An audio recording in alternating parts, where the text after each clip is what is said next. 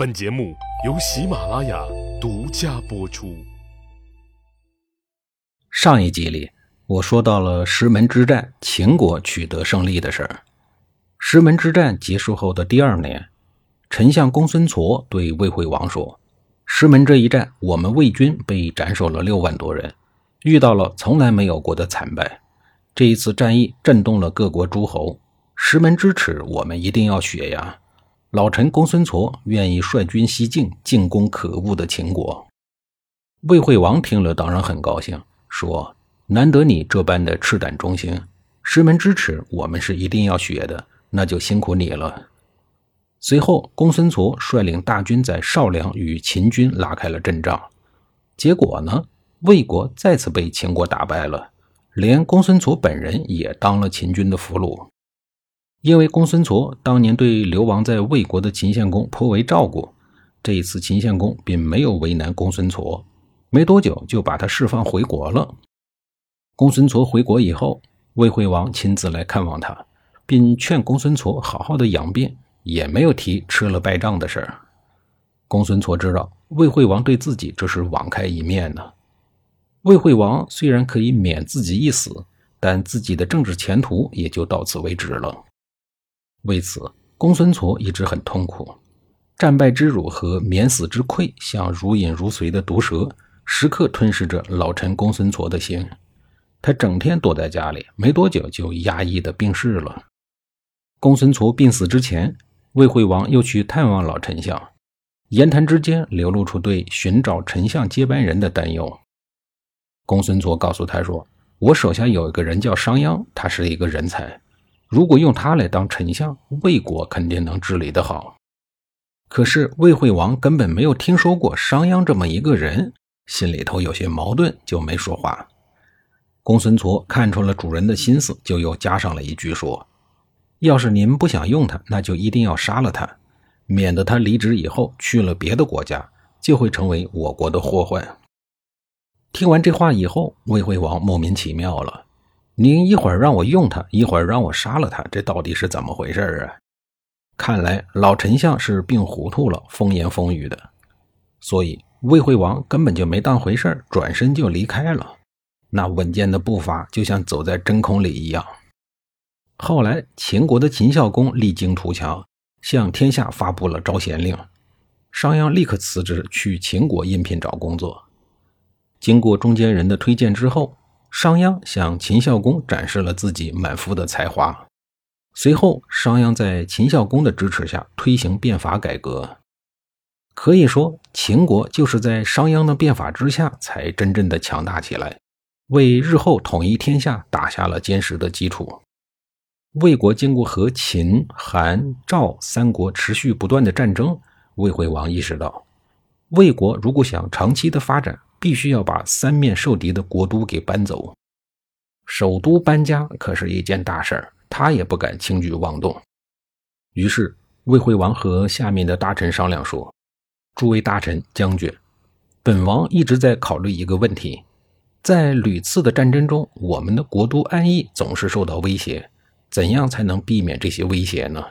依我说，只有搬家了。你们提一提建议。”庞涓附和说。大王的确是这样的。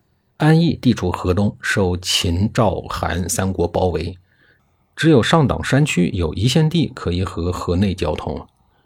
如果赵、韩联合攻打魏国，切断上党的交通线，再加上秦国的进攻，我们的形势就岌岌可危。公子昂说：“大王，您认为哪儿合适啊？”魏惠王说：“我想到了一个地方，就是我们魏国的第一大市大梁。”韩赵魏三家分晋的时候，我们的南部平原还是贫瘠荒芜的原野，大梁城也只是一座小城。安邑是我们的势力中心，地处黄河分水的交汇处，农耕发达，城池坚固，自然就做了都城。自文侯用李悝变法以来，全力在黄河南岸发展农耕。大梁地处丰腴的平原，天时地利和人和已经迅速地发展了起来。如今大梁虽然不是都城，但城池的规模与街市的气势要比安邑大很多。诸位认为如何呀？龙甲说：“大王圣明，大梁有地利之便，水路、陆路都是四通八达的，的确是建都的好地方。不过，魏惠王问：“不过什么呀？”龙甲说：“大王有没有想过，我国的土地比较分散，安邑和大梁之间的土地联系很薄弱，中间还隔着一大片韩国的土地。”魏惠王还没有回答，公子昂发了话：“这有什么难的？我们拿土地跟韩国人交换不就行了？大不了我们出兵拿下就是了。”魏惠王面露喜色说：“我看公子昂说的有道理，就派公子昂出使韩国。”与韩国商议，我们先礼后兵。公子昂出使韩国，韩国迫于魏国的压力，同意了魏惠王换地的要求，终于把安邑和大梁之间连成了一片国土。公元前三六四年，魏国正式迁都大梁，这是开封在历史上第一次建都。迁都以后，魏惠王苦心经营，把大梁城建造的规模宏大、坚固无比。他所建造的大梁城周长达三十多里，有十二个城门，城墙高五丈，四面的护城河连在了一起，又宽又深。城内大街长达十里，居民大概有三四十万人。大梁是战国初期最坚固的都城，也是当时中国规模最大的城市之一。当时诸侯各国中，规模能与之相提并论的城市，只有齐国的都城临淄。大梁不仅陆路交通四通发达，而且周围水系众多。魏国的船只从大梁出发，可以直接驶入韩、楚、齐、鲁、宋等国。魏惠王迁都大梁以后，不断的号令中原诸多的小国举行会盟。魏惠王意欲占据中原、称霸诸侯的行为，搞得中原各国的竞争骤然加剧了。第一个坐不住的，竟然是北面的赵国。公元前三五六年，赵成侯约上了齐威王、宋桓侯，还有燕国的燕文公几个大佬在一起开会，准备对魏国动武。两年以后，计划及准备工作成熟了。赵国首先进攻了魏国的同盟国，还夺取了两座城池。后来打算进攻魏国的本土。魏惠王也是够郁闷的，主政这十多年以来，一直没怎么过踏实日子。打仗方面吧，虽然说胜多败少，但是国力却也因为战争一天一天的衰弱。国都刚刚搬家，又花了很大一笔钱，再加上烧钱的战争，让他觉得再也不能这样过日子了。于是他锁定了一个目标，准备倾全国之力去讨伐他，不把他灭了誓不罢休。这个目标就是积怨多年挑事的赵国。